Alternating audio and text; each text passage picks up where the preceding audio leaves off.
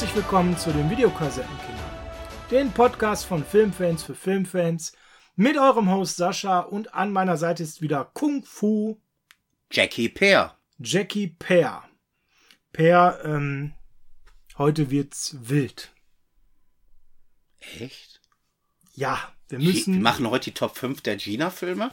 Gina Wild, nein, das nicht. Ähm, Gott sei Dank. das kommt nächstes Mal. Du hast die letzten ja noch nicht gesehen. Dein Ich bin erst bei Gina-Marathon- Teil 1. Dein Gina-Marathon ist ja noch nicht beendet. Nein, Per, wir stellen uns einer ultimativen Herausforderung, so habe ich das jedenfalls empfunden, in der redaktionellen Vorbereitung zum heutigen Tag, denn wir machen die Top 5 der Jackie Chan-Filme. Und äh, kannst du dir vorstellen, warum ich das so herausfordernd finde? Weil der Mann viele gute Filme gemacht hat, aber auch viel Mist. Ja, das ist eine Facette, da bin ich bei dir. Ich habe noch so ein, zwei andere Facetten. Der Mann ist von wahnsinnig vielen unterschiedlichen Menschen synchronisiert worden. Und da ich ein Mensch bin, der sehr auf Stimmen steht, ja, ich finde, Stimme machen so viel aus. Ich sage immer, wenn ihr jemanden findet, der eine geile Stimme hat, hört euch mal im Originalton die Rolle an. Ich nenne gleich mal zwei Beispiele und ihr seid teilweise traurig, wie viel die deutsche Synchronstimme ausmacht. Beispiel für mich Thomas Magnum. Äh, meine absolute Lieblingsserie, wie du weißt. Tom Selleck, grandios. Was für eine geile Stimme, oder? Im Deutschen. Ja. Dann hörst du Tom Selleck im englischen Original und denkst, 0 auf 15. ja, so ein bisschen mehr so, ne?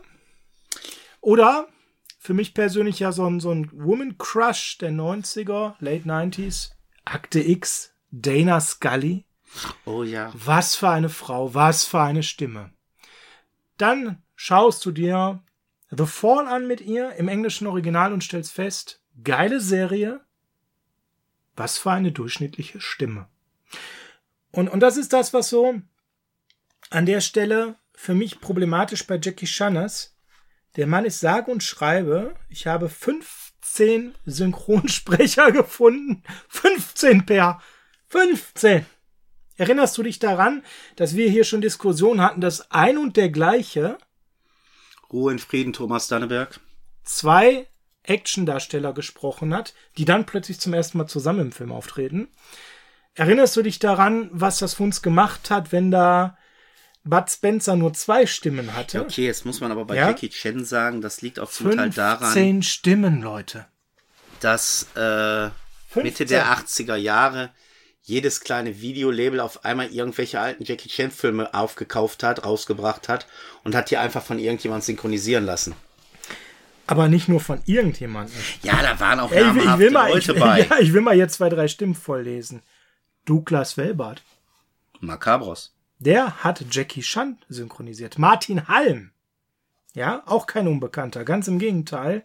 Christian Tramitz, auch bekannt für seine schauspielerischen Fähigkeiten, sind doch tatsächlich Leute, die ihn auch synchronisiert haben. Leon Boden, Stefan Günther, Gerd Aktum, Uwe Büschken, Hans-Georg Panzak und so weiter und so fort. Jan Odle, Stefan Goslar, Helmut Zierl, Karl-Heinz Tafel. Menschen, Rüdiger Bahr, die wir aus ganz unterschiedlichen Bereichen kennen. Teilweise als Schauspieler, teilweise nur als Synchronsprecher, teilweise aus Hörbüchern und Hörspielen. Das war für mich nochmal eine Challenge, weil ich immer so für mich hatte, wie gut ist der Film und wie sehr konnte ich mit der Stimme connecten. Das hat mich tatsächlich sehr getriggert.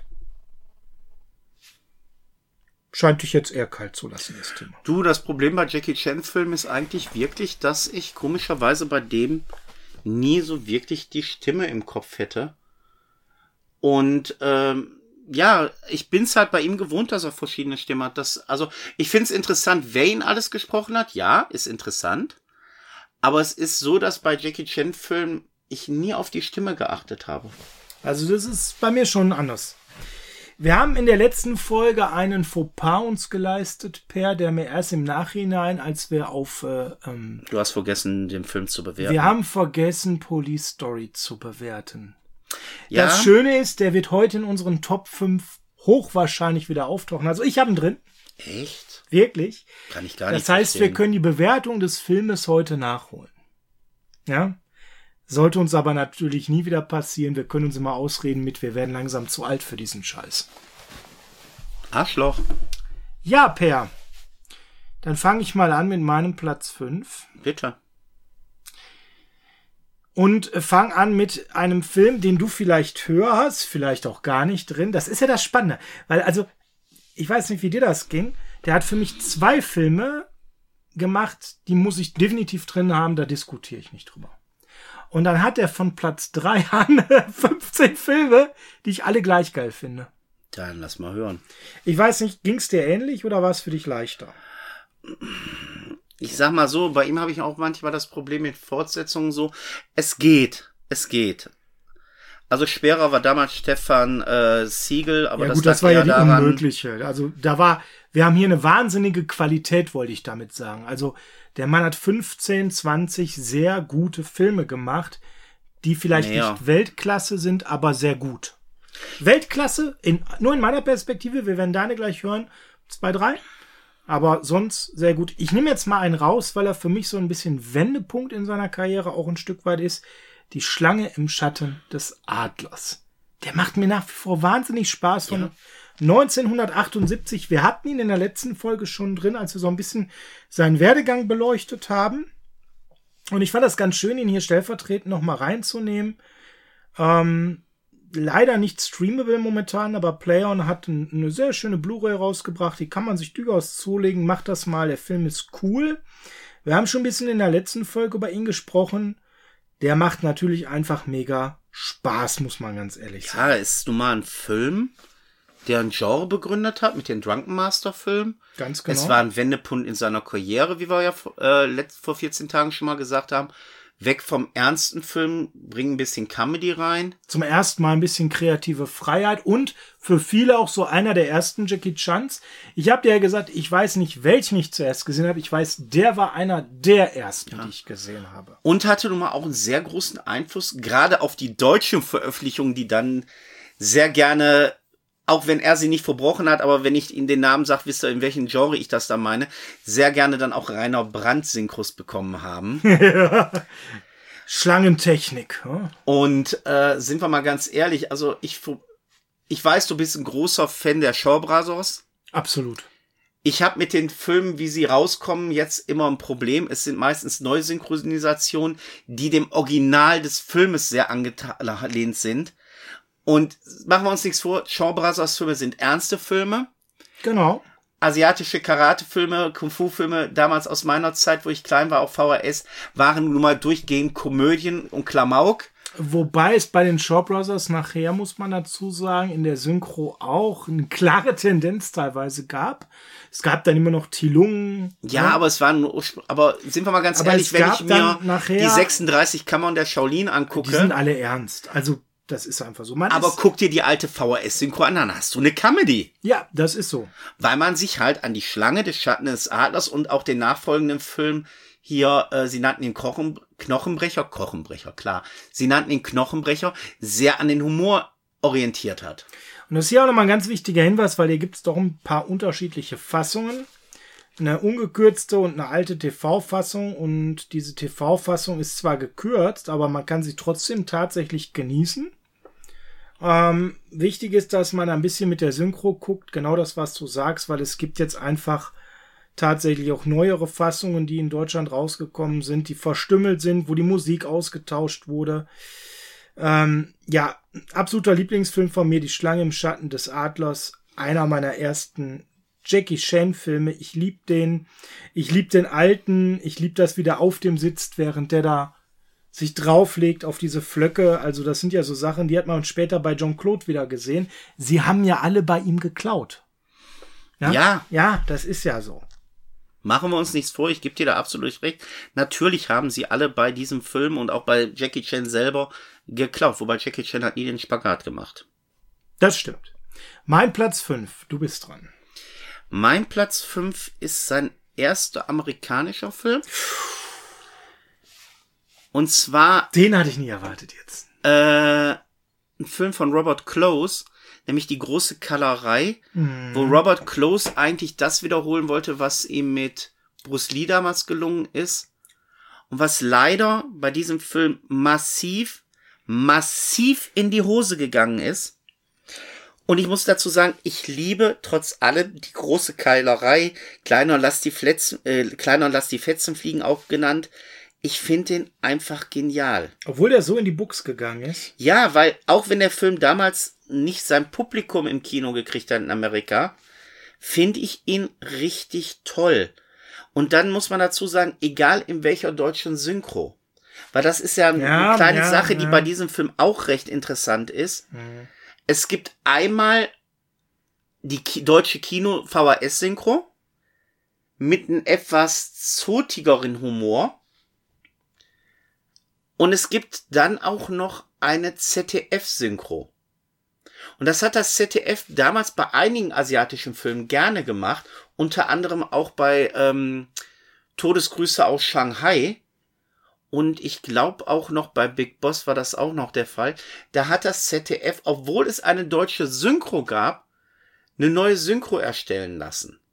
Und ich finde, bei Die große Keilerei sind beide Synchros nicht schlecht. Ich tendiere aber eher zu der Originalsynchro, weil da auch der zotige Humor im Film wunderbar passt. Das ist wirklich da stimmiger. Und der Film hat gute Action, der hat eine gute Handlung. Es ist ein spaßiger Film mit Rollerball Anleihen, wenn die da ihren ja etwas härteres ähm, Rollschuh-Derby da fahren. Du hast dann auch noch einen Darsteller als Mentor, als Onkel war er, glaube ich, in dem Film mit Mako, der hier noch einen Auftritt hat. Und du kriegst hier wirklich einen schönen Film, der so in den goldenen 20er, 30er Jahren des amerikanischen Prä-Depressionszeitraums spielt. Und der macht mir Spaß. Also ich erinnere mich daran, dass er doch auch so ein bisschen unbeholfen in dem Film rüberkommt. Sein erster amerikanischer Film. Es war ja auch so eine Sprachthematik da. Ja, aber trotz allem macht der, Der, Film der dann aber auch wieder so, Spaß. ja, der hat ihn aber auch wieder so ein bisschen Charme rübergebracht. Und was ich geil fand, war dieses extreme Überzeichnen der Gegenspieler. ja, der Küsser. Genau. Man, man muss sich vorstellen, es geht ja im Großen und Ganzen geht's ja in dem Film, wie der Titel sagt, um eine große Keilerei gegen Ende des Films. Ist so. Da ist ein Platz, da sollen Da sich ist auch nicht mehrere- viel mehr Handlung, Ende. Da sollen Aus. sich mehrere Leute auf die Schnauze geben. Äh, wir haben ein bisschen Mafia-Gedönse hier drin. Und bei dieser sogenannten großen Keilerei, bei The Brick Brawl Creek, da gibt's halt den großen Favoriten. Und das ist halt der Küsser, der da seine Leute immer mit einem Kuss dann ins Jenseits befördert. Äh, das ist absolut drüber. drüber, aber er macht mir Spaß. Das ist ein Ding, was wirklich Spaß macht. Ich lieb den. Wobei ich persönlich so ein bisschen den Eindruck hatte, dass Jackie hier nicht ganz befreit aufspielen konnte vom Kämpfen her. Aufgrund des Settings. Der konnte halt mehr. Ja, man kann ihn gucken. Ich habe ihn nicht in meinen Top 5.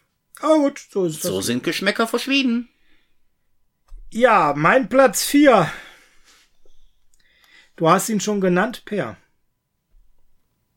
Todesgrüße aus Shanghai. Nein, sie nannten ihn Knochenbrecher.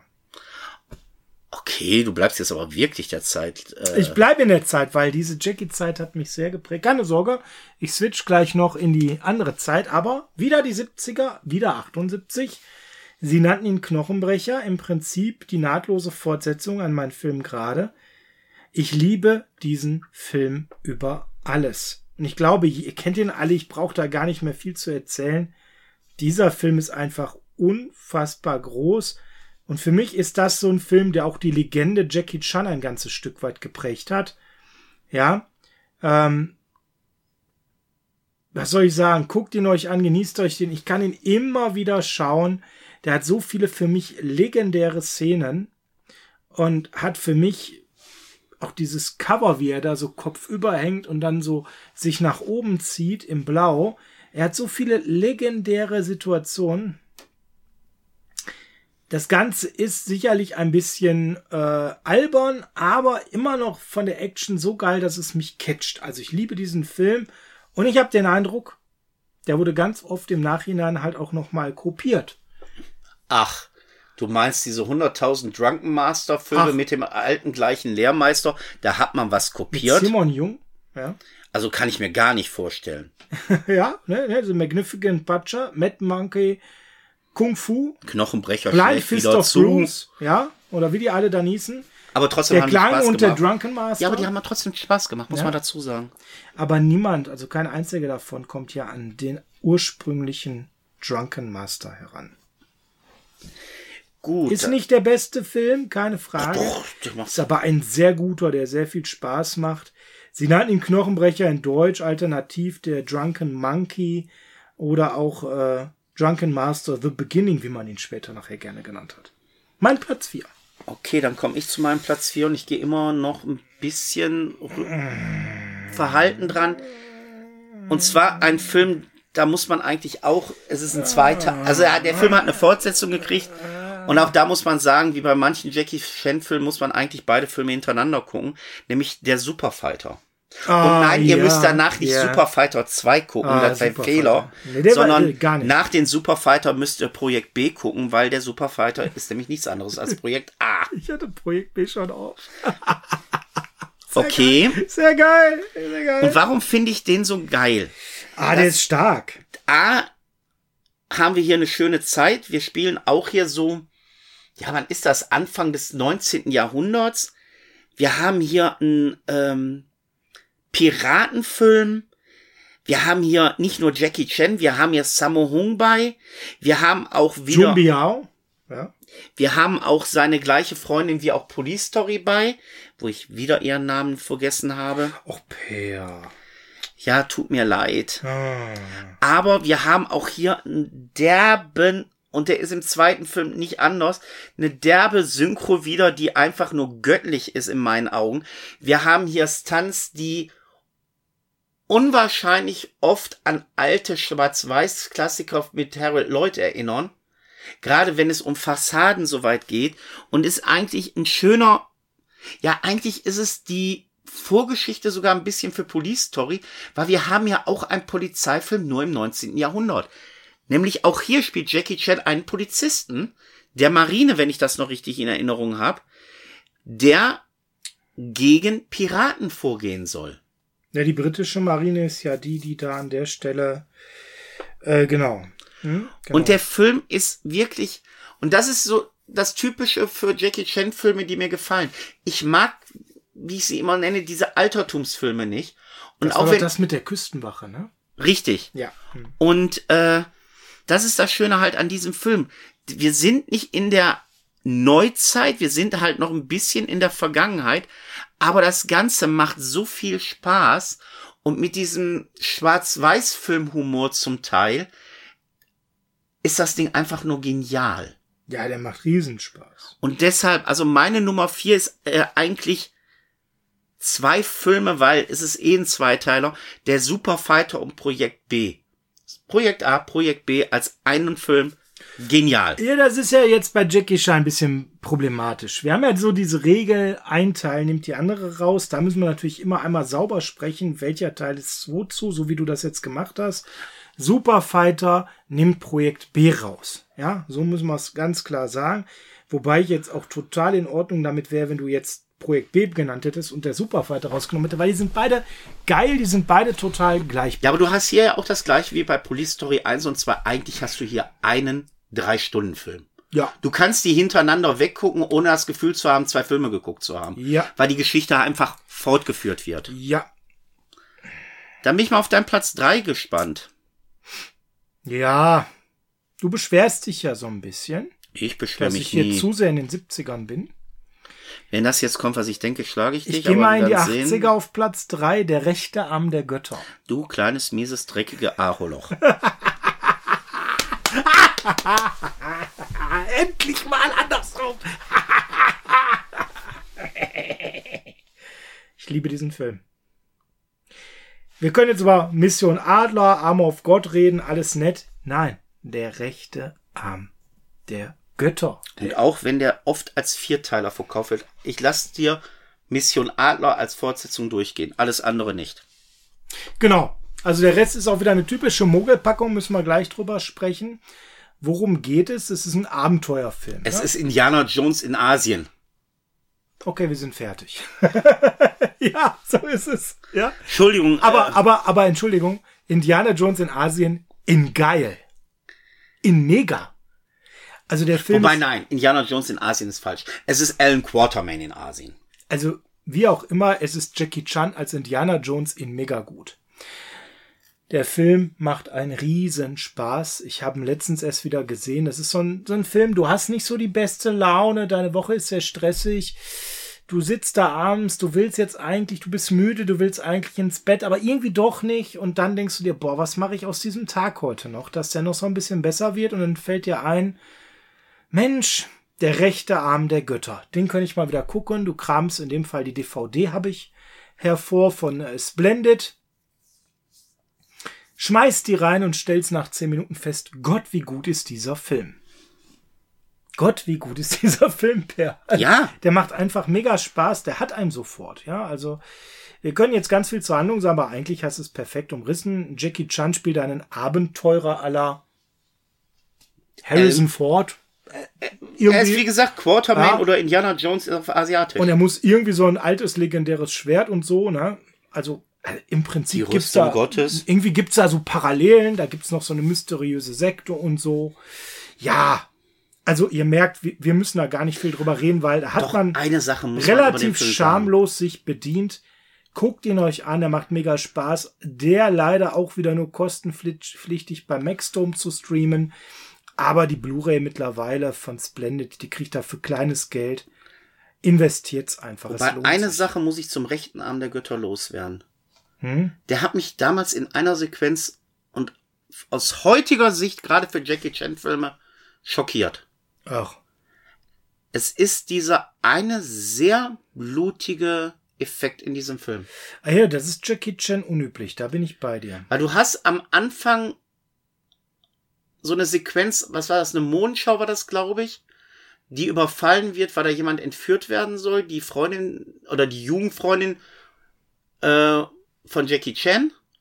Und dann wird ein Fotograf erschossen und das recht blutig ins Auge hinein, wo du was nur abgeschwächt wird, weil das durch die Kamera passiert. Du weißt, was passiert, siehst es jetzt nicht im ekligen Splatter-Effekt, aber es ist trotzdem für einen Jackie Chan-Film eine recht heftige Szene im Nachhinein.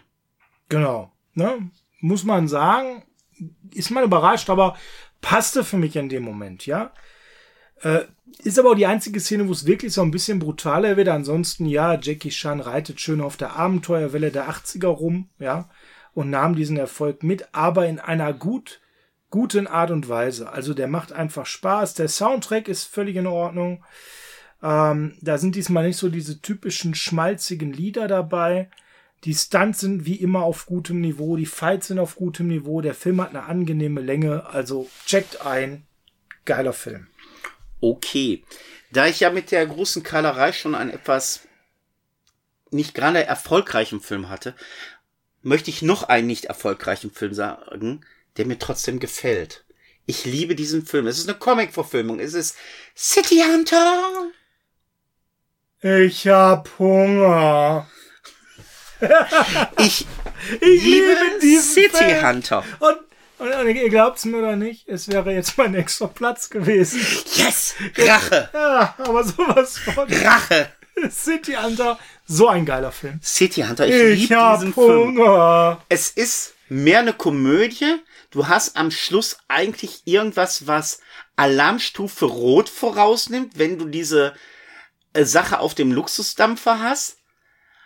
Und das A, dieses Ich hab Hunger, aber City Hunter hat etwas drin, was ich richtig liebe. So zwei Sachen. A, diese Sequenz, wo er als Xing Li heißt, glaube ich, der Charakter in Street Fighter auftritt, wo du dann so einen Kampf hast zweier Street Fighter Charakter, äh, Figuren. Und was ich richtig geil finde, und das muss man mal äh, ganz klar sagen, diese kleine Verbeugung von Jackie Chan an Bruce Lee, wo die in dem äh, Luxuskreuzfahrtschiff sind mit eigenem Kino, wo in diesem Kino der letzte Kampf, nee, nicht der letzte Kampf, Entschuldigung, mein letzter Kampf läuft, nicht der letzte Kampf der Todeskralle, sondern mein letzter Kampf, und zwar der legendäre Kampf Bruce Lee gegen Karim Abdul-Jabbar. Und gleichzeitig hat dann in diesem Kino äh, Jackie Chan auch einen Kampf gegen so einen riesigen Darsteller. Und Jackie Chan kriegt von Bruce Lee durch diesen Film Tipps, wie er diesen Riesen besiegt. Das ist so genial. Ist so abgedreht geil. Das ist so genial und so eine Verbeugung und dann am Schluss auch noch dieses Augenzwinkern von Bruce Lee in dem Film zu Jackie Chan. Ich liebe diese Sequenz. Ich glaube, ich habe mir die x-mal nur diese Sequenz angeguckt. Ich liebe diese Sequenz. Ich finde City Hunter geil. Ja, Punger. Ich liebe den Film. Der ist gefloppt vom Herrn damals. Leider. Was bei Jackie Chan Filmen zu der Zeit absolut unnormal war. Ja, da müssen wir mal ein bisschen kurz framen. City Hunter ist 93. Also da war er dann schon mega auf der Welle äh, unterwegs, hat geritten und äh, ja. Aber wenn leider, leider, leider, leider gefloppt. Aber ich kann euch nur empfehlen, wenn ihr mal weg von den typischen Jackie Chan Filmen gehen wollt und die große Keilerei nicht kennt und City Hunter. Schaut sie euch bitte an. Schaut sie euch an. City Hunter ist Comedy Gold pur mit wirklich guten Fights. Meine Nummer drei, City Hunter. Der meine Nummer zwei gewesen wäre, weil es hat noch etwas per, was du vielleicht gar nicht weißt. Es hat Joey Wong. Das ist seine. Nee, Ja. sie ist eigentlich sein möchte. Na, Sein Schwarm. Nee, er ist ihr Schwarm, so. Er ist ihr Schwarm. Aber er darf ja von ihr nichts wollen, weil er ihrem Vater versprochen hat, nichts mit ihr genau. anzufangen. Ja, ja. Und woher kennt man Joey Wong? Ja, Chinese Ghost, äh, Chinese Ghost Story, glaube ich. Dankeschön. Ja. Das heißt hier, die hat in allen drei Teilen Chinese Ghost Story zum damaligen Zeitpunkt mitgespielt, 87, 90 und 91, die ich alle drei geliebt habe. Und dann Hunter.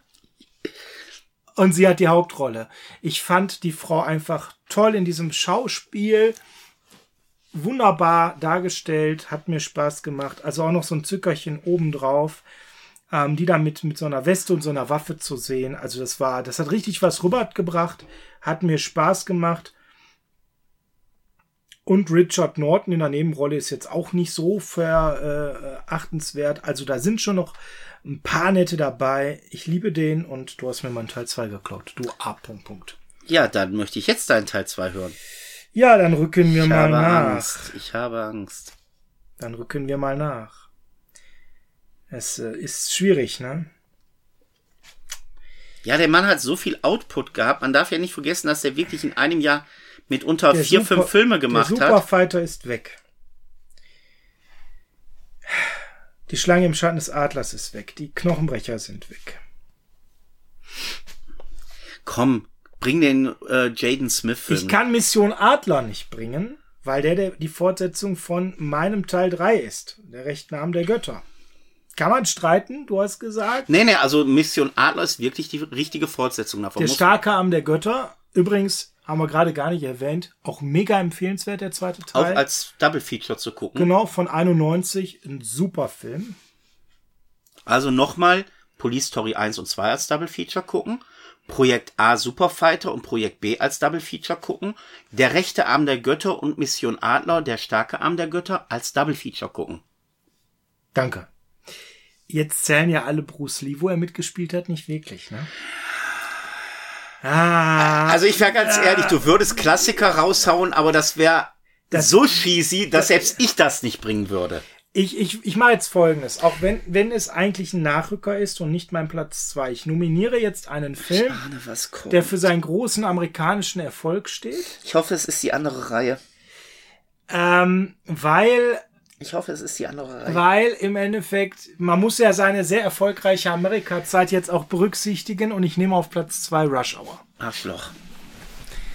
Der wäre jetzt bei mir so auf Platz 6 gewesen. Ja, aber ich brauche ja Nachrücker. Ich denke, den kennt ihr alle. Wer den nicht kennt, ihr könnt den auf Netflix gerade streamen. Ist ein super geiler Zweiteiler übrigens. Jackie Chan trifft Chris Tucker in insgesamt drei Teilen, wobei man den dritten, äh, der ist glaube ich nie veröffentlicht worden, per, oder? Also das Schlimme ist, die arbeiten angeblich, also was heißt angeblich, da ist wohl jetzt offiziell, die arbeiten an Teil 4, Ja, du weißt, warum der Teil 4 bis heute nicht rausgekommen ist. weil das Drehbuch nie gestimmt hat. Nein. Nein, das liegt daran, dass wir hier zwei Hauptdarsteller haben. Der eine ist rattenwild auf diesen Film. Lass mich raten, es wird nicht Jackie Chan sein, weil der hat genug Eisen im Feuer. Falsch. Wie bitte? Es ist genau andersherum, als jeder denkt. Jackie Chan will seit zig Jahren Rush Hour 4 machen, liegt Chris Tucker damit in den Ohren. Chris Tucker ist aber Rentner. Chris, Chris Tucker hat eine einzige Sache, weswegen er überhaupt noch etwas dreht. Er ist zu alt für diesen Job? Nein, Chris Tucker hat sieben Jahre keine Filme gedreht, weil ihn kein Drehbuch gecatcht hat. Okay. Chris Tucker bereiste die Welt, verlebt sein Geld, wovon er noch reichlich auf der hohen Kante hat, ist ein Investor, der ganz entspannt durchs Leben bummelt und hat 2023, das hat er jetzt in einem Interview mal erklärt, hat er ja in Air, der große Wurf gespielt. Ähm, ein nebenbei sehr sehenswerter Film über aus Netflix mit ähm, Matt Damon in der Hauptrolle und Ben Affleck. Das war der erste Film, wo Chris Tucker mal wieder Lust hatte, einen Film zu drehen. Chris Tucker hat vor ganz vielen Jahren Hollywood den Rücken zugekehrt. Okay. Und er bekommt immer wieder Drehbücher, aber schmeißt die einfach in den Müll, weil das ist Schrott. Ich will, ich brauche, ich mache das nicht zum Geld verdienen. Also ich habe so viel Geld, ich kann mein ganzes Geld in diesem Leben nicht mehr ausgeben. Ich bin immer noch aktiver Schauspieler, aber es kommen keine Drehbücher, wo ich Spaß habe an der Rolle. Und bei er hat man ihn bekommen, indem man gesagt hat, das ist die Story. Die Rolle hätten wir für dich und wir wollen, dass du diese Rolle ausgestaltest. Und man hat Chris Tucker Er war doch dieser Nike-Film, ne? Genau. Dieser Nike-Film, wo Nike eigentlich tot war und dann durch den Michael Jordan-Deal gerettet wurde, die wahre Begebenheit verfilmt. Und er spielt eine der Hauptrollen und er darf den Charakter so richtig interpretieren. Hätte ich jetzt ehrlich gesagt nicht gedacht. Und man muss, ja, aber Chris Tucker hat keinen Bock auf Rush Hour 4. Die Drehbücher sind fertig, er schmeißt sie immer wieder in den Reißwolf. Also jetzt muss ich dazu sagen, Jackie Chan ruft ihn permanent an und sagt, ey, lass uns Teil 4 drin. Und Chris sagt immer, ja, nach Teil 3 kann Ich auch mag, ich mag dich, wir können einen Film drehen, aber das Drehbuch muss geil sein und es ist nie geil. Das ist das Problem. Der Mann hat in den letzten zehn Jahren drei Filme gedreht und äh, ich habe sie alle drei gesehen und einer davon ist auch der Danny bei Silver Linings, den er gespielt hat. Äh, er ja was was ganz anderes, nur so eine Komödie mit Romantik-Touch. Auch eine super geile Rolle. Ja, er wollte mal mit Robert De Niro drehen. Das war seine Aber hätte ich jetzt nicht gedacht, bin ja? ich ganz ehrlich, hätte ich jetzt echt nicht gedacht. Nee, also er muss, er war so enttäuscht von Rush Hour 3, dass er eigentlich mit, mit Filmedrehen abgeschlossen hatte und äh, hatte dann nur einen Mini-Auftritt als sich selbst in einem Film, weil er jemand einen Gefallen getan hat und er Silver Linings, ey, ich kann mit Robert De Niro drehen, das ist so ein Lebenstraum von mir. Ja, aber sagen wir, sagen wir Fünf Jahre später, dass er wir wieder einen mal Film ganz gedreht ehrlich, hat. waren wir nicht alle enttäuscht von Rush Hour 3? Wir waren nicht Du enttäuscht, ich war hochgradig frustriert. Also Rush Hour, muss man ganz ehrlich sagen, ist ein kongenialer Film. Selbst die Fortsetzung finde ich richtig gut, weil man einfach dieses Fish out of water Gimmick, sprich der Asiate in Amerika umgedreht hat mit den Amerikanern in Asien. Der funktioniert auf jeden Fall, auch wenn er für mich schon so ein kleiner Drop-off zum ersten Teil ist. Ja, aber ich finde ihn immer noch sehr gut. Ich finde ihn nicht gut, ich finde ihn sehr gut. Ja, Und ja, ja, Teil ja. 3 ist wirklich so. Boah, nee. Also Entschuldigung. Also Teil 1 würde ich sagen, ist sehr gut. Teil 2 ist gut. Den können wir übrigens auch bei Netflix streamen und kann ich auch beide nur empfehlen. Die machen beide Spaß. Teil 3 wird von der Community tatsächlich nicht so streng bewertet. Wir sehen es auch bei Netflix drin. Macht euch selber ein Bild. Ich persönlich bin der Meinung, nöp, sollte man sich nicht wirklich mehr angucken. Hat mich damals sehr enttäuscht. So, jetzt komme ich zu meinem Platz 2. Der muss auch Platz 2 sein und nicht Platz 1. Ne? Jetzt nicht hier Platz 1 vorziehen und schmutzig spielen, mein Lieber. Nee, nee, ich spiele jetzt nicht schmutzig, keine Sorge. Das Problem ist nur, ich hätte drei Filme, die ich. Zwei, drei, nee, vier Filme, die ich nennen könnte. Und ich bin jetzt gerade am sortieren, was ist am besten. Und ja, ich muss eigentlich mit der B-Riege wiederkommen zu Rush Hour, weil die Filme sind trotzdem nicht schlecht. Ich mag sie eigentlich. Auch wenn Owen Wilson mitspielt. Wobei, komm, Owen Wilson kann man jetzt sagen, was man so will.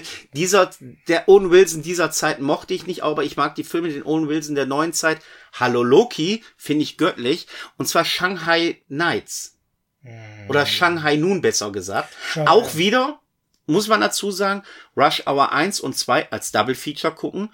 Shanghai Noon und Shanghai Nights auch bitte als Double Feature gucken. Wobei Double der Nights abschwächt und runterfällt. Eigentlich Shanghai Noon ist der mit Abstand bessere Film. Und der macht trotzdem Spaß. Wir haben auch hier wieder schön Jackie Chan in Amerika. Der, komm, der ist nicht schlecht. Ich finde den gut. Für mich hat der ne, ne deutlich ein Stück an Qualität hinter den guten Film.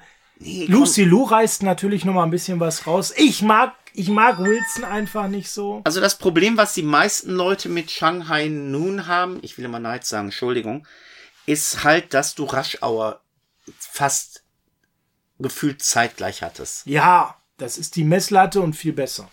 Nur, was mir an Shanghai nun gefällt, ist halt, dass wir hier einen Western haben und durch diese Western-Thematik und durch die Geschichte des Films mit der Frau, die sich gegen ihre, ja, ich will nicht sagen gegen ihr Volk, aber gegen das Regime stellt, in dem sie reingeboren wurde, finde ich den Film halt sehr interessant und sehr lohnenswert zu schauen.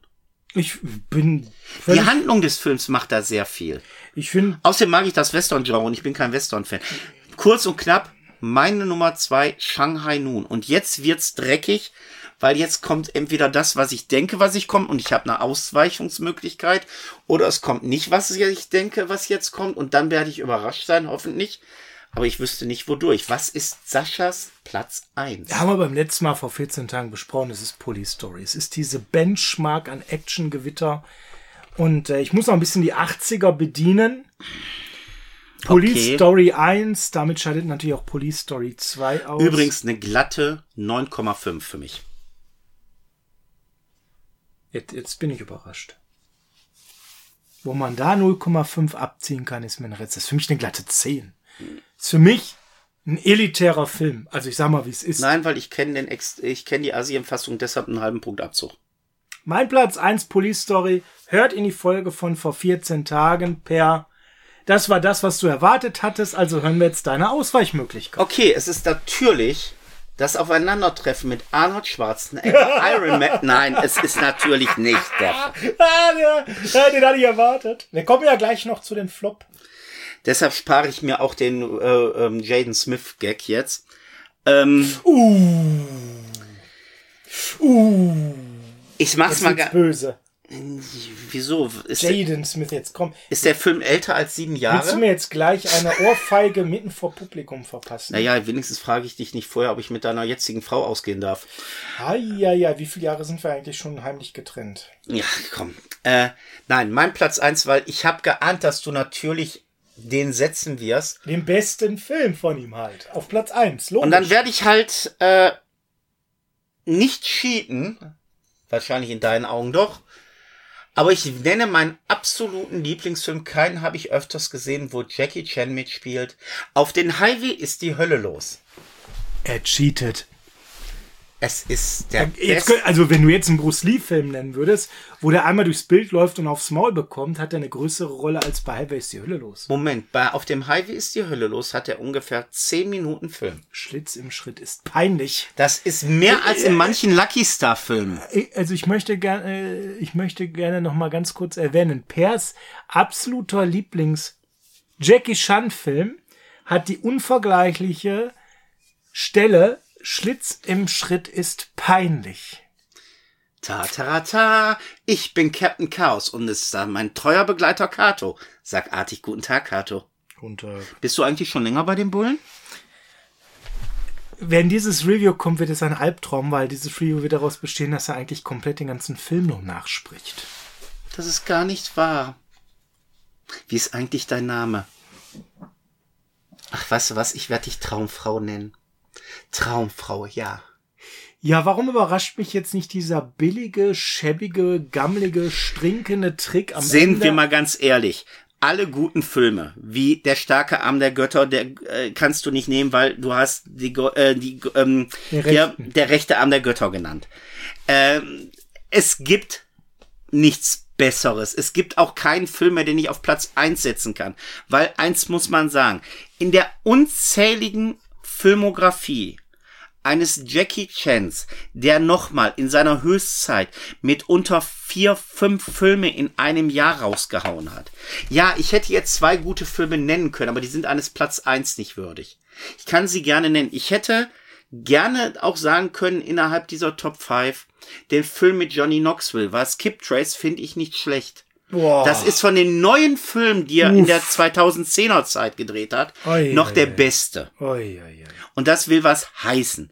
Man hätte, manch anderer würde jetzt sagen mit Karate Kid und bleibt mir weg mit diesem Dreck. Mein oh, reibt Gott. sich sogar. Weil das ist nicht Karate Kid, weil der Film müsste eigentlich Schund. Kung Fu Kid heißen. Das ist Schund. So, und da sage ich jetzt mal ganz ehrlich, dann ist auf dem Highway ist die Hölle los ein legitimer Film. Ja, wir lassen es so stehen, Per. Ich würde gerne aber nochmal mit dir einsteigen in die knapp 150 Filme. Wir haben also ein bisschen retrospektiv die 70er besprochen.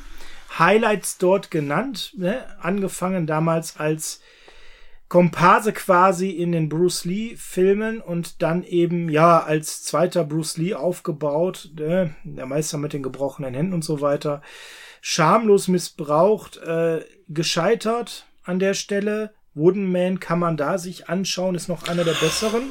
Echt? Hör auf, der tut richtig weh. Ja, im Vergleich Im zu dem Negativen. ganzen, ganzen Schrott, den er sonst gemacht hat.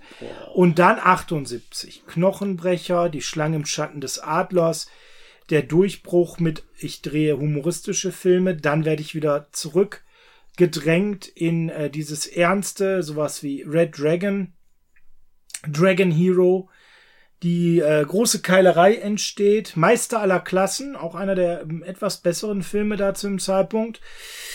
Diese Selbstfindungsphase, so würde ich das jetzt mal nennen, wo wir beide uns ein bisschen mehr damit beschäftigt haben. Mission Force, dann die Superfighter, ne, wo er dann Winners and Sinners, wo er dann eben bei seinen Freunden dabei ist. Dann der große Durchbruch nach dem, ja, auf dem Highway ist die Hölle los, nicht der Durchbruch war, aber mit Police Story. Aber ihn nun mal international bekannt gemacht hat. Für die Leute. Parallel der Protektor, dann der rechte Arm der Götter, den wir heute in den Top 5 hatten. Projekt B, ein geiler Film. Police Story 2. Plötzlich kamen die alle hintereinander. Und da ist auch ein Film dabei, den ich persönlich auch nicht so schlecht finde, der heute in den Top 5 jetzt keine Rolle gespielt hat. Das ist der Action Hunter. Der war jetzt auch nicht so schlecht, ja. Also da waren durchaus ein paar Filme mit einer gewissen ja, aber jetzt muss man sagen, du hast dann Qualität. gute Filme gehabt und dann kommt Und sowas dann wie kommt so- Twin Dragons. Ja, da kommen wir jetzt langsam hin. Mission Adler war ja noch ein heißer Film, Police Story 3, okay. Und jetzt, jetzt sind wir so an dem Punkt. Die 80er, ab Mitte der 80er Erfolgsstory. Viele gute Filme.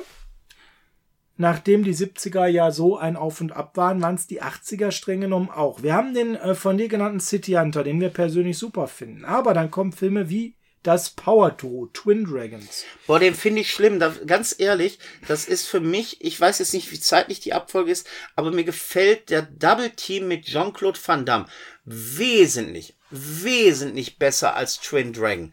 Der hat mich wirklich derbe enttäuscht. Nach oben ging es wieder mit Drunken Master. Auch der hat mich derbe enttäuscht, weil Drunken Master oder Drunken Master 2, wie man ja auch gerne sagt, oder The Beginning, ich finde den grausam schlecht. Ich weiß bis heute nicht, was der mit Drunken Master zu tun haben soll. Er war erfolgreich, das können wir sagen. Nochmal ein richtig großes Auf war äh, Rumble in the Bronx. Stimmt, der war gut, aber auch da muss ich sagen, war ein Film, wo der rausgekommen ist, mich nicht. Ich sag mal so, es war der Durchbruch in Amerika, Ja, aber, und das ist jetzt das Schlimme. jetzt kommt, jetzt kommt Moment, Moment. der ganz entscheidende Punkt. Der Film war der Durchbruch in Amerika, aber ich kannte seine asiatischen Filme und mich hat Rumble in the Bronx nicht gecatcht. Das war für mich, wo ich den gesehen habe, ja, ein okayer Film, aber der hat mich nicht gecatcht. Es war nicht mehr Jackie Chan Film, so wie wir es liebten. Dann kommen Filme wie, ich nenne sie jetzt einfach mal Thunderbolt. Boah, da, da war der Autofilm, ne? Ja, First Strike, Jackie Chan Erstschlag. Ja, das war die amerikanische Version Police Story 4. Der war noch in Ordnung. Ja, und nicht wirklich. Mr. guck- nice Guy. Ja, das ist nämlich die Sache. Du hast Mr. Nice Guy, du hast Police Story 4. Police Story 4 war in Ordnung. Du hast aber erst gehabt Thunderbolt, wo du denkst, boah, dann ganz okay in Rumble in the Bronx. Dann hast du einen ganz soliden Police Story 4. Und dann kommt sowas wie Mr. Nice Guy. Und man dachte eigentlich, jetzt hat er die Karriere. Nee, dann versenkt. kam doch noch Nobody. Nobody kam auch noch. Jackie Chan ist Nobody. Aber dann, und das muss man sagen, für mich retrospektiv hat es seine Karriere in Amerika gerettet, weil die Filme waren alle okay vom Kassenerfolg, aber nicht der Mega-Burner. Dann kam Rush Hour. Dann kam Rush Hour, der hat's wieder rausgeholt, ja. Ist Und das war dann dieses Auf, bevor wir dann uns äh, Dann kam aber auch Under Control beschäftigt haben. Die X, die Gen X Cops. Okay, da war er ja auch nur mal, ist durchs Bild gelaufen. Ja, und dann Shanghai Noon, wo er dann einfach, ja, ich kopiere mal die Erfolgsstory von Rush Hour, weil zu dem Zeitpunkt mein äh, Co-Star, so hat er ihn damals ja gesehen, der will gerade 30 Millionen für den Film haben, deswegen gibt's keinen zweiten Teil. Ja, dann mache ich Shanghai Noon und kopiere das Erfolgsrezept einfach. Der ist okay, du siehst ihn besser als ich. Rush Hour 2, dann ließ sich ja dann eben sein Co-Star erhärten. Der ist gut. Spion wider Willen. Aber dann wollte ich gerade sagen, dann kommt sowas wie Spion wieder Willen. Und dann The Tuxedo. Boah. Und bei The Tuxedo muss ich sagen, eigentlich hat der Film nur ein Positives. Ja, Jennifer Love, Love Hewitt. Hewitt. Ende. Ja, Ende. Das, Furchtbar. es war aber nicht das Ende. Es kam so ein Film wie The das Medaillon noch. Ja, ja, davor kam ja noch mal Shanghai Nights, den ich auch schon nicht gut finde, den findest du auch wieder Der, besser. der war so, Aber dann, das Medaillon. The Twins Effekt. das ist auch wieder so eine Sache. Der wurde mir als Action, Jackie Chan Actionfilm verkauft und der läuft einmal durchs Bild, weil der da die Leute nur, weil der den Film nur produziert hat. Und wenn ich den produziere, muss ich einmal durchs 80 Tagen um die Welt. war ein super Film mit ähm, David Niven. Ja, gebe ich dir recht. Geht vier Stunden, okay, aber war ein super Film in Also- den 60ern, 70ern. Also ihr merkt die Ironie bei Peer. Es ist furchtbar gewesen. Der New Police Story, den du so negativ siehst, ich, ich sehe ihn als, als, als ernsten Cop-Thriller mit leichten Kung-Fu-Elementen. Hier in dieser Phase noch als einen besseren Film. Ja? Was ist das? Enter the Phoenix. Den habe ich schon nicht mehr gesehen. Synchronungen von Huado. Der Mythos. Den hat, Moment, Mythos habe ich gesehen. Der war, Nicht gut. der war so lalala. Ja, aber aber, als so Jackie, la, la, la gar nicht. der wäre lalala. Der, eigentlich wäre der sogar in Ordnung gewesen, wenn Jackie Chan nicht mitgespielt hat, weil das hat den Film wieder kaputt gemacht. Rob B. Hood. Ach du Scheiße. Genau. Also ihr merkt, was jetzt passiert. Ne? Mein persönliches kleines Auf ist dann Stadt der Gewalt von 2009. Du hast aber eins vergessen, es gab dann auch noch vorher Rush Hour 3. Ja, den habe ich jetzt bewusst weggelassen. Nee, das Ding, das muss man erwähnen, weil da muss man vorwarnen eigentlich. Ja, also ihr merkt, da sind jetzt schon, ne? Ich rede von einem kleinen Auf bei Stadt der Gewalt. Ich rede nicht davon, dass der so gut ist wie ein Top 5. Ja, aber Film. was Der kam denn nach weit- Stadt der der ist weit- Gewalt? Der ist weit dahinter. Und der Film ist 2009. Das heißt, zwischen dem Der geht so und dem 2004er New Police Story fünf Jahre mit sieben Filmen nur, Sch Moment, acht Filmen nur Schrott, neun Filmen. Mein Gott, hat der Mann Filme gedreht. Ja, das ist es ja. Neun Filme, zehn, zehn Filme nur Schrott und zwischen 2004 New Police Story, wo man sagt, den kann man sich angucken.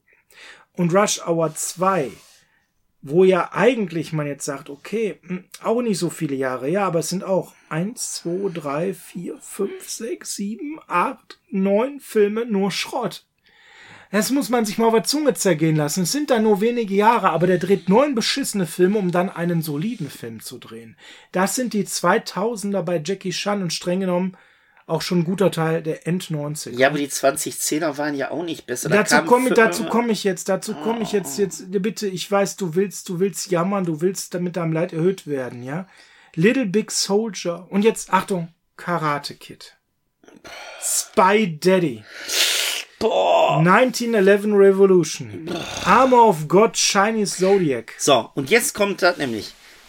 Armor of God Chinese Zodiac kam raus. Der Film ist okay, Aber auch nicht mehr. aber das Ding heißt Armor of God Chinese Zodiac. Und ich erwarte verkackte Tat einen dritten Film von der rechte Arm der Götter. Und dieser Film, und das muss man jetzt mal sagen, deshalb meinte ich vorhin, rechte Arm der Götter und Mission Adler als Double Feature gucken, ihr habt einen guten Drei-Stunden-Film. Aber nicht den dritten Teil. Den Weil es- dritten Teil. Weil das ist der Witz an der Sache. Das Ding heißt Armor of God. Das, von der Handlung könnte man das Ding als Fortsetzung von Rechter Arm der Götter geben. Aber verdammte Kacke, dann macht euch doch bitte die Mühe, wenn ihr das Ding Armor of God schon als Original, als Fortsetzung ansieht, dann übernimmt die Charaktere aus den beiden Nichts Originalfilmen. dergleichen, nichts Überne. Selbst Nichts, in der deutschen nichts, Synchro hat man sich nichts. nicht die Mühe gemacht, den Film von den Namen her anzupassen, dass man wenigstens anhand der Synchro sagen könnte, okay, die Figuren heißen in der deutschen Synchro gleich. Nein, es ist einfach ein Film, der Armor of God heißt und hat wie New Police Story nichts mit den Vorgängern gemeinsam. Und der Film ist Nicht gut. nicht, er ist solide, aber er ist nicht gut. Nicht mal solide. Und das Problem ist- solide. Er heißt Armor of God und das setzt Erwartungen in mich. Und die krass enttäuscht werden. Und das ist das Schlimm. Wenn der andere, wenn der nur Per, Chinese per, Zodiac per, per, Game per, ist. Police oh. Story Back for Law. Ja, soll ich noch noch, ja, selbe noch mein gleicher anderer Scheiß. Nee, es geht noch schlimmer. Der goldene Arm der Götter, nämlich Kung, nee, wie hieß der noch? Yoga Kung Fu Kung Fu. Yoga. Kung Fu. Yoga. Der goldene Wir machen Arm jetzt einen. Bollywood-Film. Also ihr merkt schon, wir haben hier echt ein Problem. Ble Nee, Bleeding Steel. Das wollte ich gerade sagen. Lego, Bleeding Steel. Lego Ninjago Movie. Ja, gut, Ja, okay, das- gesprochen. gut. Ne? Also- Iron Mask. Deshalb, warte mal. Vanguard. Moment. Elite Special Ja, Force. der ist richtig grausam. also, Aber eins muss man Leute, sagen, weil Leute. du vorhin sagtest mit Skip Trace. Nimm mal bitte die ganzen Filme in den 10er Jahren der 2000er, die er gedreht hat. Dann ist dieser Film Skip Trace mit Johnny Knoxville, ich bin jetzt böse, Gold. Weil alles andere ist schon schlimm in meinen Augen. der letzte Film, den ich als solide äh, hier deklariere, war 2009 Stadt der Gewalt. 14 Jahre nur Schrott runtergekurbelt. Mittlerweile auch, das müssen wir ja auch mal ganz kurz zumindest erwähnen, massiv produziert aus China, massiv mit chinesischem Staats Ja, und da, Slang, Drive, wie auch immer Spin man das nennen möchte. und da sind Also wir ja, ganz zweifelhafte teilweise Aussagen in seinen und da sind wir Filmen ja drin. auch wirklich bei einer Sache. Und jetzt müssen wir mal weg von dem Film gehen und stopp mich, wenn du meinst, das passt hier bitte nicht rein, weil Also wer Ich muss jetzt, mal wer, wer jetzt eine kritische Betrachtung von Jackie Chan haben will, nicht haben möchte, soll jetzt mach's gut, auf Wiedersehen. Ich hoffe, ihr hattet eine schöne Folge. Jetzt kommen noch mal fünf Minuten, wo wir auf zwei, drei Dinge hinweisen müssen, die in heutiger Zeit einfach wichtig sind. Weil in meinen Augen war so, ich sag mal, bis so, ich glaube 2010 war die Person Jackie Chan eigentlich in Ordnung. Es gibt da so eine kleine Geschichte. Ja, Moment, lass mich eben zu Ende Weil vieles noch nicht bekannt war. Ja, ja, weil vieles nicht bekannt war. Es gab diese eine leicht humoristische Szene, Anführungsstriche oben, Anführungsstriche unten, die äh, Tucker mal erwähnt hat, wo die den Teil 2 von Rush Hour gedreht haben, wo er dann mitgekriegt hat, ja, Jackie Chan führt ihn in Hongkong rum und merkt, was für ein großer Star er in Hongkong ist. Dann gehen die zu einem Schneider und Jackie Chan sagt, ey, lass dir mal einen neuen Anzug machen und so. Und so wie Tucker es erwähnt hat, war es eigentlich so, ey, komm, lass dir einen Anzug machen auf meine Kosten, weil ich lass mir gerade auch hier einen machen. Und dann lässt Tucker sich einen Anzug machen und dann soll er den dann doch zahlen. Weil seine Einladung war keine Einladung, sondern mach dir mal einen neuen Anzug, aber zahlen musst du selber. Kann man als Scherz nehmen, kann man nicht als Scherz nehmen, alles in Ordnung, kann man als Missverständnis nehmen, alles in Ordnung. Das kratzt für mich aber Ah. die, die Figur eines Jackie Chan noch nicht an zur damaligen Ah, Zeit. Ja, damals nicht. Wenn ich aber dann heute so Sachen mitkriege. Punkt eins, das Saubermann-Image. Also, sind wir mal ganz ehrlich, viele seiner weiblichen Partner waren notgedrungen mehr als nur Partnerinnen, weil mit der ehelichen Treue hat es ein Jackie Chan nach außen zwar sehr hoch genommen, aber was in Wirklichkeit abgegangen ist, wollen wir mal nicht zu ausführlich machen, weil sonst haben wir hier ein Problem und das Video könnte dann leicht gestrikt werden. Man muss ganz klar an der Stelle einfach sagen, dass die Vorwürfe schwerwiegend sind, von mehreren Darstellerinnen nur angedeutet werden, weil sie immer noch Angst vor seiner Macht haben. Ähm, sie nicht gering ist. Speaking out loud wäre hier, glaube ich, etwas, was hier sehr erfolgreich wäre, wenn Jackie Chan heutzutage nicht mehr so bedeutend wäre, wie er ist. Ja, dann, wir bleiben mal bei dem Saubermann-Gimmick, was er hat, weil ich muss es wirklich als Gimmick bezeichnen. Das ist nichts anderes als eine Scheinidentität. Der Mann hat ein uneheliches Kind. Kann Welche- passieren, okay. Ja, ist nicht so weit schlimm. Kann man zu stehen, kann man nicht zu stehen. ist dann auch schon eine schwierige Sache, aber Er okay. stand zu dem Kind, soweit die Informationen war, waren, ganze Zeit lang. Dann ist es halt so, dass dieses Kind Transgender wurde. Oder nicht wurde, sich aber als Transgender geoutet hat. So richtig ausgedrückt. Und was macht der gute Jackie Chan? Äh, streicht alle Mittel, kennt das Kind nicht mehr und darf erstmal in Armut leben und es wird verleugnet vor Sau. Äh, Jetzt kennt, könnte man normalerweise sagen, ja, alter privilegierter weißer Mann, passt jetzt auch nicht ganz hierhin, äh, aber Gerade wisst, weil ja seine meine. Filme immer wieder dieses sich als Minderheit durchsetzen haben und für sich kämpfen und etablieren, obwohl man eine Minderheit ist. Also permanent seine Filme davon reden, er ist in einer Minderheit und muss sich durchsetzen. Richtig, Ja? aber dann selber auf Minderheiten so draufhauen. Genau. Dann gibt's Weil er mittlerweile, und das ist ja so, als Millionär, der er ist, und äh, berühmter Star, hochgradig privilegiert ist und offensichtlich da das Mindset der privilegierten und ausgrenzenden äh, Menschen doch sehr, sehr angenommen hat. Dann bleiben wir immer noch mal kurz beim Saubermann-Image, weil die, die große Sau kommt zum Schluss in meinen Augen.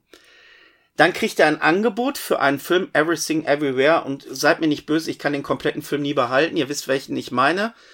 Äh, der ist Oscar äh, prämiert worden mit, äh, oh, tu mir bitte sagen, sag mir, Michelle Yeoh. Michelle Joe. Äh, äh, tut die, mir leid. die wundervolle, Ja. die leider in dieser Speaking-Out-Geschichte, die Per vor wenigen Minuten erwähnt hat, auch irgendwo eine kleine Rolle spielt. So, warum muss man jetzt diesen Film mit Jackie Chan in Verbindung setzen?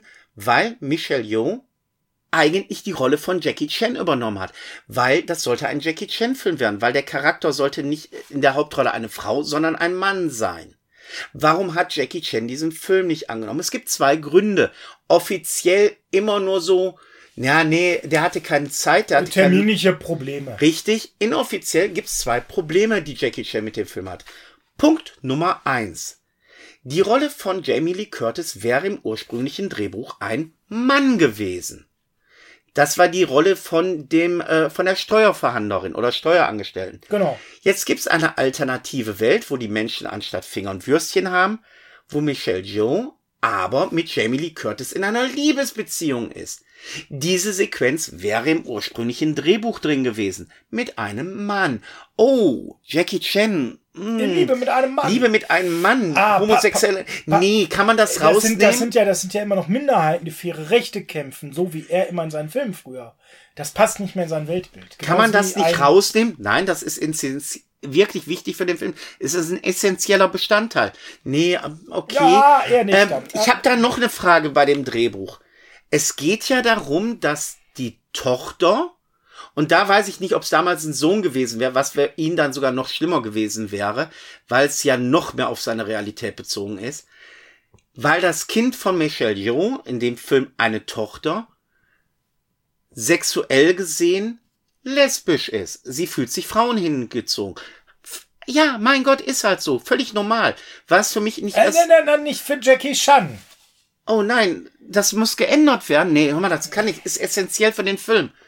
Ja, eigentlich habe ich... Ja, weißt du, Jackie, dann, wenn das dich beides so stört, wir wollen das nicht ändern, dann würden wir nochmal umdisponieren und nochmal über die äh, Hauptrolle auch nachdenken wollen. Ja, weil es waren ja so wichtige Filme wie Vanguard und äh, Kung Fu... Also ihr wisst, worauf ich hinaus will. Kung Fu Panda, das trifft's eigentlich, ja, genau. äh, seine großen Filme, die dann gedreht worden sind im Vergleich zu Everything Everywhere, wir brauchen nicht diskutieren, was ist der bessere Film. und dann kommen wir halt zu dem, was ich gerade schon angedeutet Dann kommen wir habe, jetzt zu der großen Sau. Dass äh, seine Filme alle halt zuletzt aus China finanziert wurden.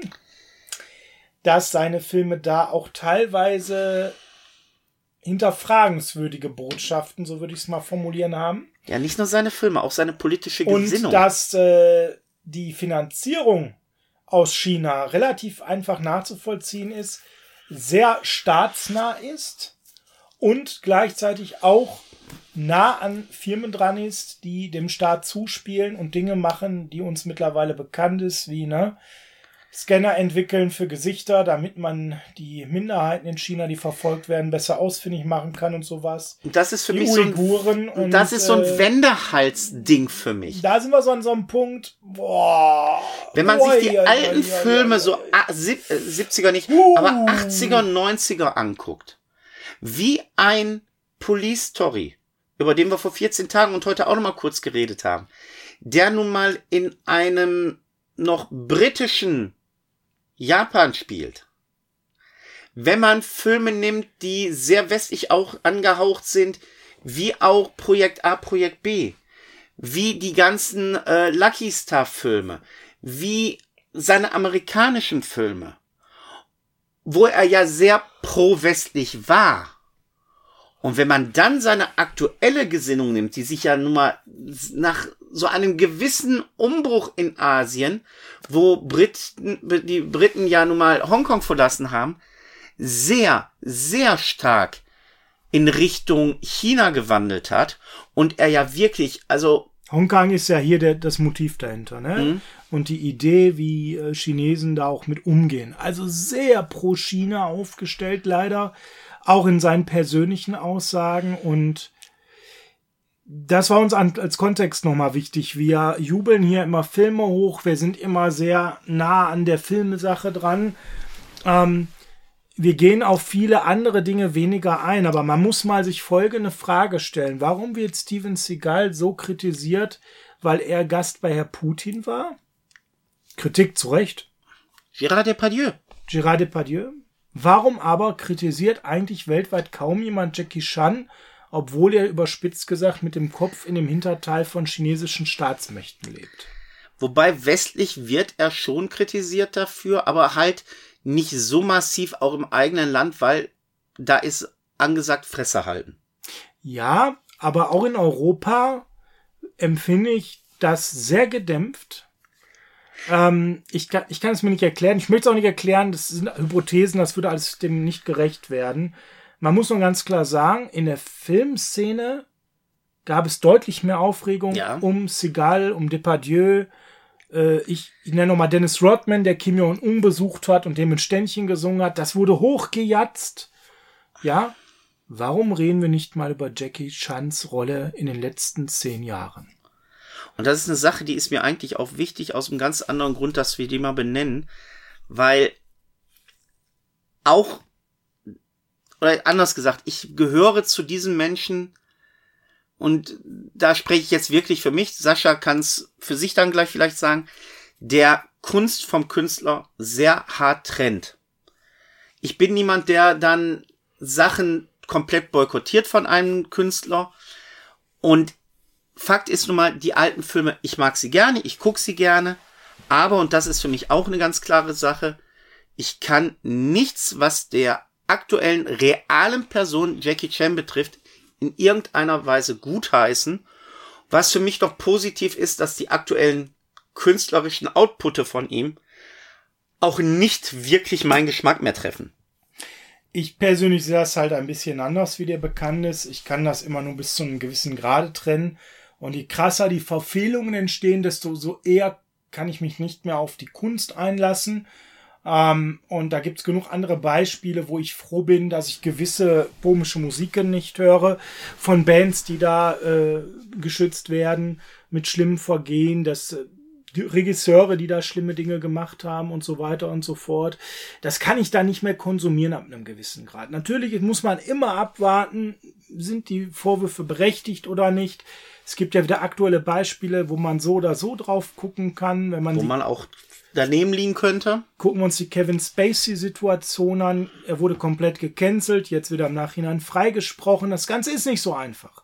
Bei Jackie Chan ist es aber sehr eindeutig, was zwei, drei Dinge angeht und unmissverständlich. Und er auch da beratungsresistent und dementsprechend bin ich da bei dir, Per. Ich bin froh, dass ich jetzt seit 15, seit 13, 14 Jahren keinen guten Jackie Chan Film mehr gesehen habe, mir die auch alle nicht mehr angucke, die neuen. Weil ich bin am Punkt, dass ich sage, okay, die alten habe ich gesehen. Ich habe viele zu Hause stehen, dann DVD, Blu-ray, Mediabook, whatever. Das ist so, das kann ich auch noch genießen. Aber für mich kommt noch der Punkt, äh, der neue Jackie Chan hat ganz viel mit diesen Bildern zu tun. Und da ist es gut, dass die Kunst auch nicht mehr sehenswert ist, weil ich möchte das dann da an der Stelle so halt auch einfach nicht mehr unterstützen. Ihr müsst für euch entscheiden, wie ihr damit umgeht. Und zwar dieser Disclaimer mal hier an der Stelle ganz, ganz wichtig, bewusst am Ende der Folge, weil äh, gar nicht bei euch die Idee entstehen sollte, wir jubeln hier jeden unreflektiert hoch, egal was er in seinem Leben gemacht hat. Wir haben bei vielen anderen in der Vergangenheit gar nicht so auf die schwierigen Seiten geschaut, dass Jean-Claude Van Damme ein totaler Egomane manchmal war. Das haben wir nur mal so am Rande erwähnt. Seagal und Russland auch nur am Rande erwähnt. Hier war es uns wichtig, mal durchaus expliziter 10, 12 Minuten mit euch darüber zu reden und eher jetzt mal mit so einem Thema rauszugehen, wo ihr vorher aber die Entscheidung habt zu sagen, ihr wisst, das kommt jetzt, bevor ich die Folge beendet, oder ihr hört die Folge eben an der Stelle bis zum Ende. Per, wir sind fertig mit der Message. Ihr braucht euch keine aktuellen Jackie Chan Filme mehr anschauen. Das ist ja auch eine wichtige Message. Dann schmeiß uns mal raus. Liebe Videofreunde, nachdem Sie den ernsten Hintergrund dieser Folge jetzt auch noch hören durften, möchten wir Sie bitten, das Tape zurückzuspulen, 2000 Yen zu zahlen, wenn Sie das nicht machen. Und ja, lange Rede, kurzer Sinn. Bis zum nächsten Mal. Ciao. Tschüss.